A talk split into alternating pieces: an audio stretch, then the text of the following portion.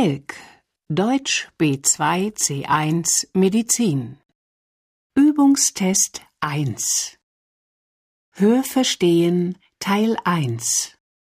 Sie hören jetzt drei Gespräche. Für jedes Gespräch gibt es drei Aufgaben. Entscheiden Sie bei jedem Gespräch, ob die beiden Aussagen richtig oder falsch sind und welche Antworten am besten zutreffen. A, B oder C. Sie hören die drei Gespräche nur einmal. Markieren Sie Ihre Lösungen auf dem Antwortbogen. Lesen Sie jetzt die Aufgaben 1 bis 9. Sie haben dazu eine Minute Zeit.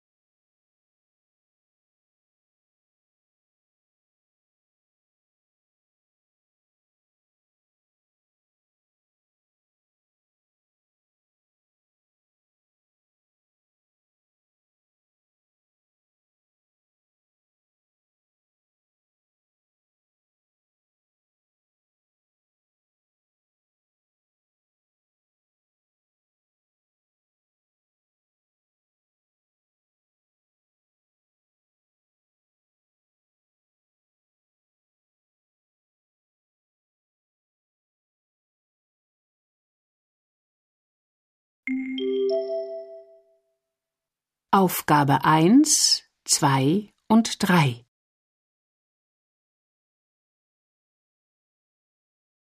Guten Tag, mein Name ist Niehaus. Vosswinkel. Oh Gott, oh Gott. Herr Dr. Nie. Dr. Niehaus. Das ist vielleicht. Oh Mann, oh Mann. Ich brauche irgendetwas gegen die Schmerzen. Herr Vosswinkel, Sie müssen sich nicht anstrengen. Versuchen Sie ruhig zu atmen. Ich werde Ihnen, während wir uns unterhalten, einen venösen Zugang legen. Und Sie sagen mir, wo genau Sie die Schmerzen haben. Hier an der Seite, an der rechten Seite hinten und im Bauch. Sie ziehen bis hier unten in den Bauch. Es ist der Wahnsinn. Nicht erschrecken. Es piekst jetzt mal kurz. Ja, ja. Ja, ist gut. Sind die Schmerzen plötzlich gekommen? Ja, vor zwei Stunden hatte ich schon mal so eine Attacke. Dann war's wieder besser. Ich dachte, das sind so eine Art Muskelverkrampfungen, weil ich gestern so lange Tennis. Mann, oh Mann. Ich habe Ihnen ein krampflösendes Medikament und etwas gegen die Schmerzen gegeben. Und soweit es geht, versuche ich Sie zu untersuchen. Meinen Sie, dass Sie es schaffen, Ihr Hemd ein wenig hochzuheben? Das muss klappen. Hier, da zieht es rüber. Wenn ich auf der linken Seite klopfe, Tut das weh? Das geht. Das kann ich ertragen. Und wenn ich jetzt hier drücke? Ah, oh Mann, das zieht ja den ganzen Rücken lang. Ihr Unterbauch ist ziemlich angespannt. Wir warten die Wirkung der Medikamente ab und dann werde ich noch eine Ultraschalluntersuchung durchführen. Es spricht alles dafür, dass Sie einen Harnleiterstein haben. Und der macht diese kolikartigen Schmerzen. Harnleiterstein? Was soll das denn? Wie kommt man denn an sowas? Da gibt es verschiedene Gründe. Ein ganz banaler ist zum Beispiel, wenn Sie bei dieser Hitze in den letzten Tagen zu wenig getrunken haben. Gestern drei Stunden Tennis. Ich bin sogar gejoggt die Tage über. Dann kann sich ein kleiner Stein bilden. Meine Frau hat noch geschimpft, du trinkst zu wenig bei der Hitze. Ihr Gesicht ist nicht mehr so blass. Haben Sie das Gefühl, dass es besser wird? Ja, ein bisschen besser schon. Jetzt, wo Sie es sagen? Okay, Herr Vosswinkel. Dann werden wir gleich die Ultraschalluntersuchung durchführen, Ihren Urin und Ihr Blut untersuchen, und ich denke, dann wissen wir genaueres.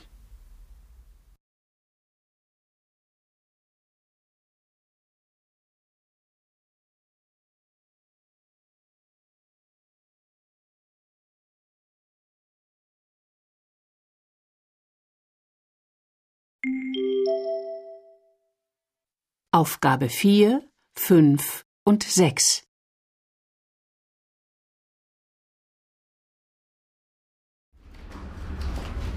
Guten Tag, Frau Goldmann. Das ist toll, dass ich Sie gerade treffe. Hallo. Ja, stimmt. Wir haben uns schon lange nicht mehr gesehen. Seit den Umbauten und dem Umzug liegen unsere Abteilungen jetzt ziemlich weit auseinander. Dafür haben wir in dem neuen Gebäude jetzt richtig viel Platz. Was ich Sie fragen wollte. Ich habe einen knapp 60-jährigen Patienten mit einem chronisch rezidivierenden Erythipel im Bereich des rechten Unterschenkels. Neben einer Adipositas per magna hat er noch einen Diabetes mellitus. Wahrscheinlich bei einer verbesserungsbedürftigen Compliance. Genau so ist es. Ist ein Alkoholabusus bekannt? Hm, dafür gibt es keinen Hinweis. Aber zusätzlich hat er eine chronisch venöse Insuffizienz beider Beine. Hm, ich verstehe. Ich habe neulich in einer Kurzmitteilung gelesen, dass eine antibiotische Prophylaxe über ein Jahr die Rezidivrate deutlich vermindern soll. Haben Sie diesbezüglich Erfahrungen? Ja, wir haben einige Patienten über sechs bis zwölf Monate antibiotisch therapiert. Und die Ergebnisse sind recht erfreulich. Aber schicken Sie den Patienten doch einfach mal zu mir. Das hätte ich sowieso getan. Aber da ich Sie gerade hier treffe, ist das natürlich eine günstige Gelegenheit, sich im Vorfeld auszutauschen. Kein Problem. Und sagen Sie an der Anmeldung, dass ich mit Ihnen schon über den Patienten gesprochen hätte.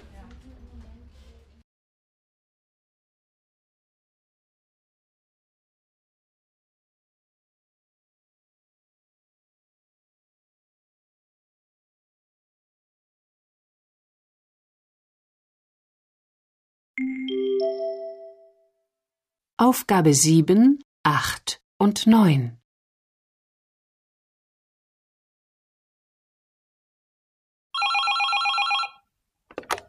Möller? Guten Tag, Frau Möller. Guten Tag, Herr Kollege. Ich habe ein kleines Problem. Vor mir sitzt eine 26-jährige Patientin, bei der eine deutliche Thrombozytopenie vorliegt. Wie niedrig sind Sie denn? Bei der ersten Messung hatte sie 83.000 und jetzt bei der Kontrolle 67.000 Thrombozyten. Hat die Patientin Zeichen einer Blutungsneigung? Nein, überhaupt nicht. Sie ist völlig unauffällig. Sie hatte schon zwei Zahnextraktionen, die ohne Probleme verlaufen sind. Spontane Hämatome? Auch nicht. Es gibt auch keine Besonderheiten in der Familienanamnese. Die anderen Blutwerte sind in Ordnung? Ja, das einzig Erwähnenswerte ist, dass sie immer eine verlängerte Regelblutung hat. Also, wenn sie bisher für die klassischen Gerinnungsstörungen keine Klinik geboten hat, könnte es möglich sein, dass sie eine laborchemisch bedingte Pseudothrombozytopenie hat. Sie meinen wegen der EDTA-Röhrchen? Ja. Wenn man ihr nochmal Blut in einem Zitratröhrchen abnimmt, kann man das zumindest ausschließen. Eine gute Idee. Ich bedanke mich bei Ihnen. Keine Ursache.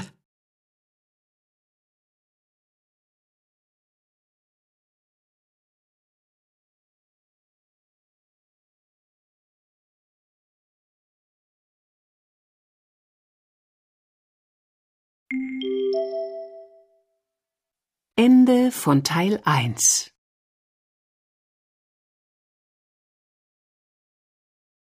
Hörverstehen Teil 2.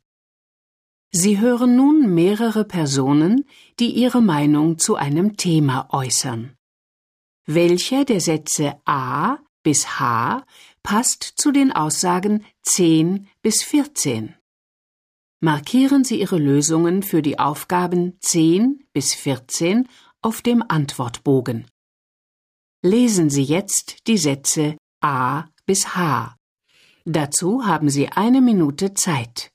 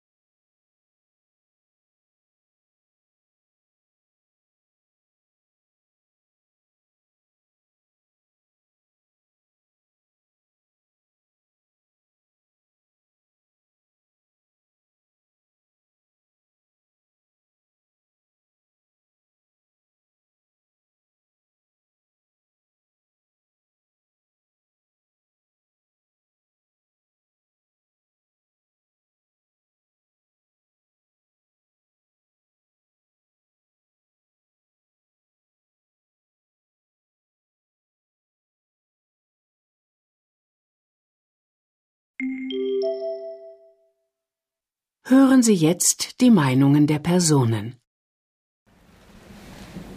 NaCl, das Kochsalz und der Bluthochdruck.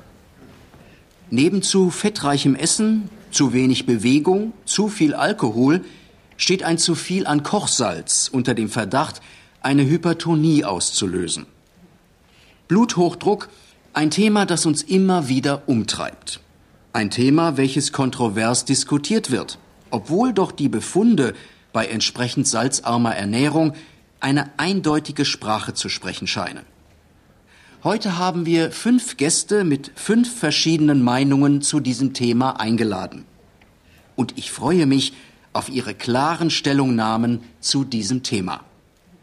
Herr Willer, wenn ich Sie als Erster bitten dürfte, sich zu äußern? Aufgabe 10. Ich mache es einfach kurz.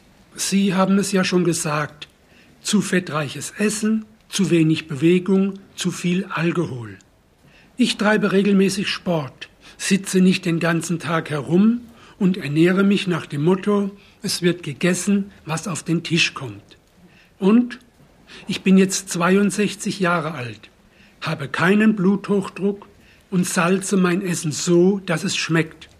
Und wenn es einem nicht schmeckt, dann wird man depressiv und dann bekommt man zum Schluss einen Hochdruck.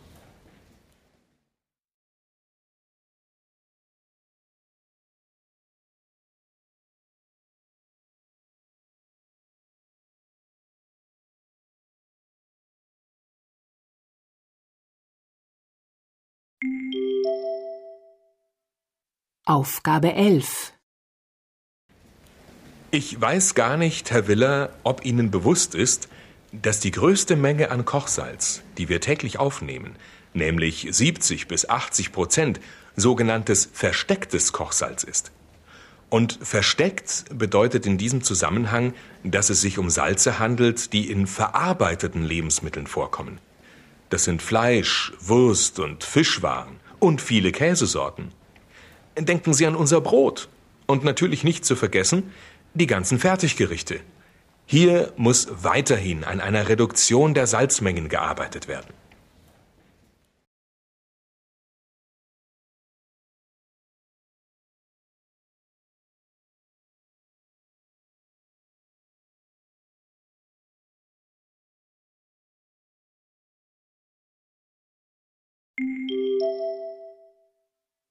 Aufgabe 12. Ja, und da könnten wir mit einer Lebensmittelampel einiges erreichen. Da würde es bei einem erhöhten Salzgehalt ein eindeutiges Rot geben. Verschiedene Expertengremien empfehlen eine maximale Kochsalzaufnahme von 6 Gramm pro Tag. Wir nehmen als Deutsche täglich bis zu 16 Gramm Kochsalz zu uns. Das ist mehr als das Doppelte dessen, was wir benötigen. Länder, die sich konsequent eine Reduktion des Salzkonsums verordnet haben, verzeichnen auch einen Rückgang von Patienten mit hypertonen Werten. Wenn auch nicht bei jedem Patienten eine Blutdrucksenkung bei Verminderung des Salzkonsums eintritt, so sei doch erwähnt, dass vor allem Patienten mit Störungen der Nierenfunktion von salzarmer Kost profitieren.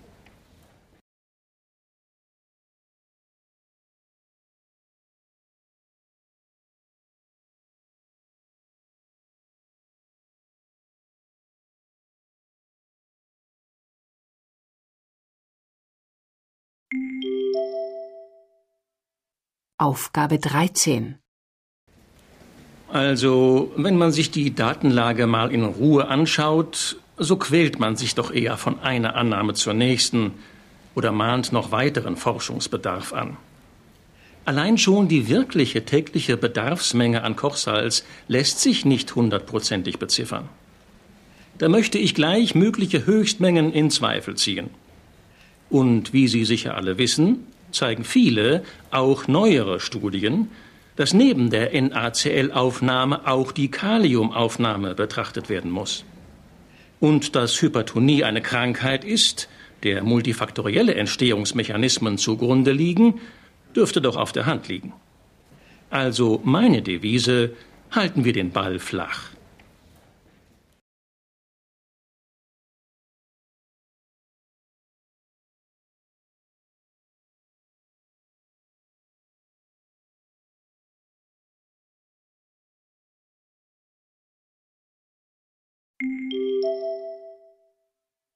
Aufgabe 14 Ich möchte noch einmal kurz auf die Kennzeichnung mit Ampelfarben zurückkommen. Ich halte diese Art der Vereinfachung für völlig unzureichend. Da haben Sie zum Beispiel ein Nahrungsmittel mit niedrigem Salzgehalt. Aufkleber grün. Aber gleichzeitig mit zu hohem Zuckergehalt. Also rot. In Deutschland haben die Menschen, die sich salzarm ernähren möchten, die Möglichkeit, sich zu informieren. Da aber die Zusammenhänge zwischen Kochsalzaufnahme und Bluthochdruck noch nicht zweifelsfrei aufgeklärt sind, ist es doch gerade zwingend notwendig, dass weiter geforscht wird. Dies gilt sowohl für die pathophysiologischen Grundlagen als auch für die möglichen Langzeitauswirkungen. Wenn man bevölkerungsrelevante einschneidende Maßnahmen durchsetzen will, müssen ernsthafte Zweifel oder sogar negative Auswirkungen vorher ausgeschlossen werden.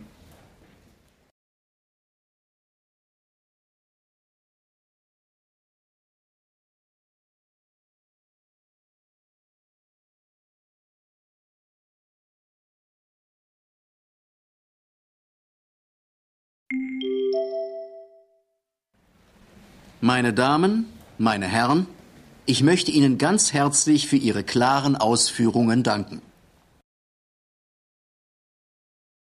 Ende von Teil 2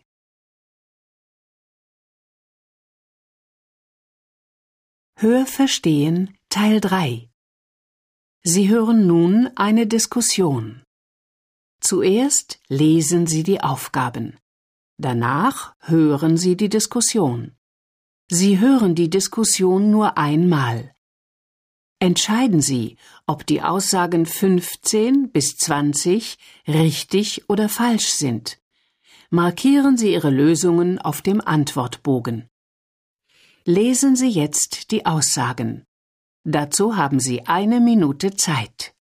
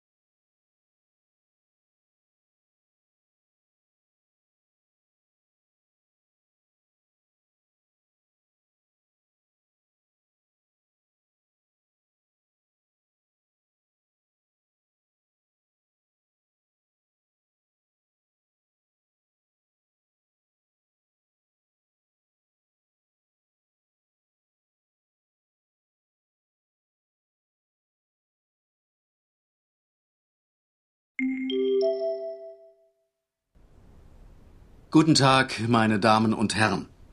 Ich freue mich, Sie hier heute wieder zu unserer Diskussionsrunde begrüßen zu dürfen. Wie Sie wissen, versuchen wir aktuelle Themen lebensnah zu besprechen. Heute geht es um das Thema Mammographie-Screening Pro und Contra. Mein Name ist Gumpner und ich begrüße zu meiner Rechten Frau Dr. Geffert vom Zentrum für Diagnostik die eine Befürworterin des Screenings ist. Und zu meiner Linken Herr Dr. Langmeier von der Medizinischen Aktuellen Zeitung, der als Kritiker des bundesweiten Früherkennungsprojektes gilt. Mir gegenüber sitzt Frau Kramer, bei der ich mich ganz herzlich bedanke, dass sie zu unserer Diskussionsrunde gekommen ist. Frau Kramer, bei Ihnen ist im Rahmen des Screening-Programms ein Tumor frühzeitig entdeckt worden. Ich will mal sagen, ja und nein. Das müssen Sie uns erklären. Ich bin vor zwei Jahren das erste Mal zur Mammographie gegangen. Und da war alles in Ordnung. Und dann habe ich ein Jahr später eine kleine Veränderung gefühlt. Und das wurde überprüft. Und so wurde das sehr früh entdeckt. Ein Tumor, der im Intervall entdeckt wurde. Aber das müsste doch gerade ein Grund für Sie sein, das Screening äußerst kritisch zu sehen. Ach, wissen Sie, ohne das Angebot wäre ich erst gar nicht zu einer solchen Untersuchung gegangen. Und man weiß nie, wie es dann ausgegangen wäre. Frau Geffert, Sie führen, soweit ich informiert bin, das Mammographie-Screening seit vielen Jahren durch. Ist Frau Kramer ein Einzelfall? Und wie sehen Sie aktuell den Nutzen der Untersuchung?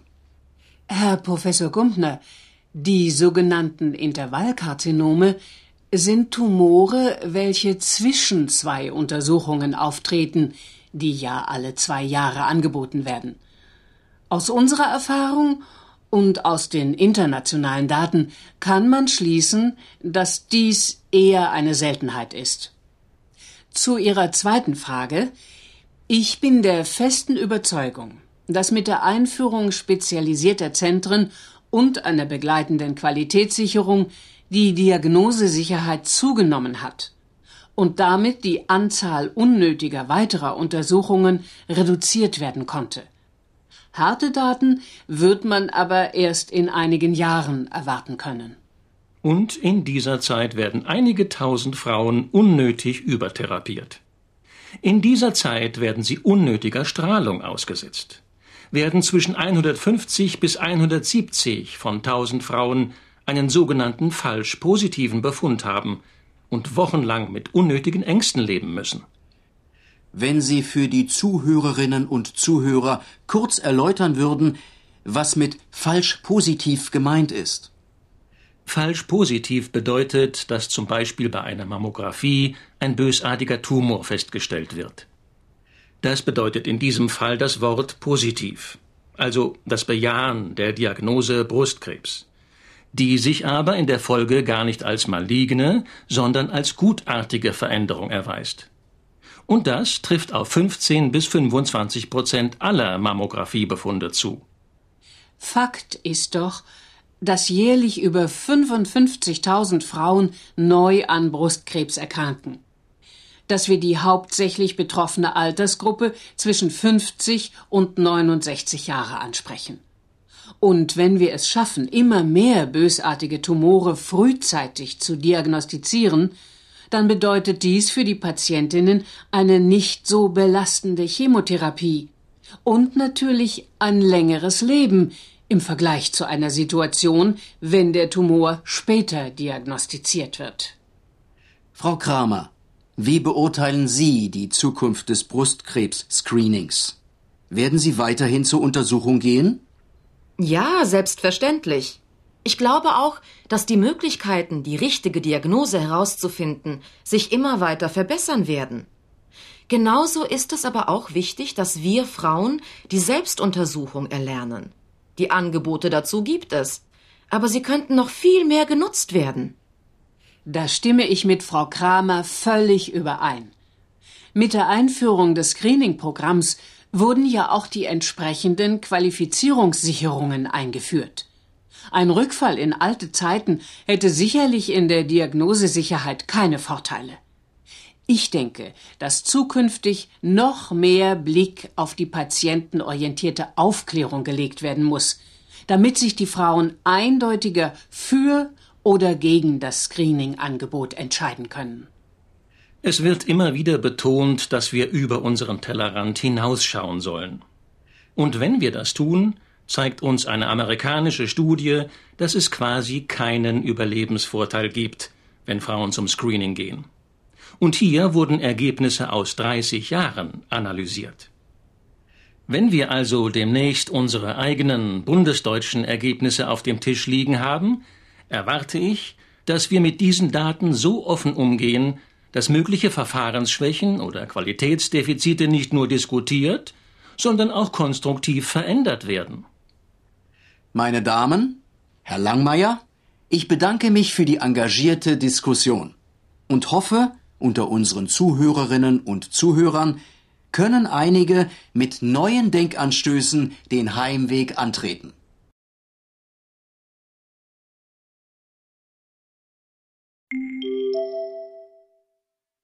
Ende von Teil 3. Ende des Subtests Hörverstehen.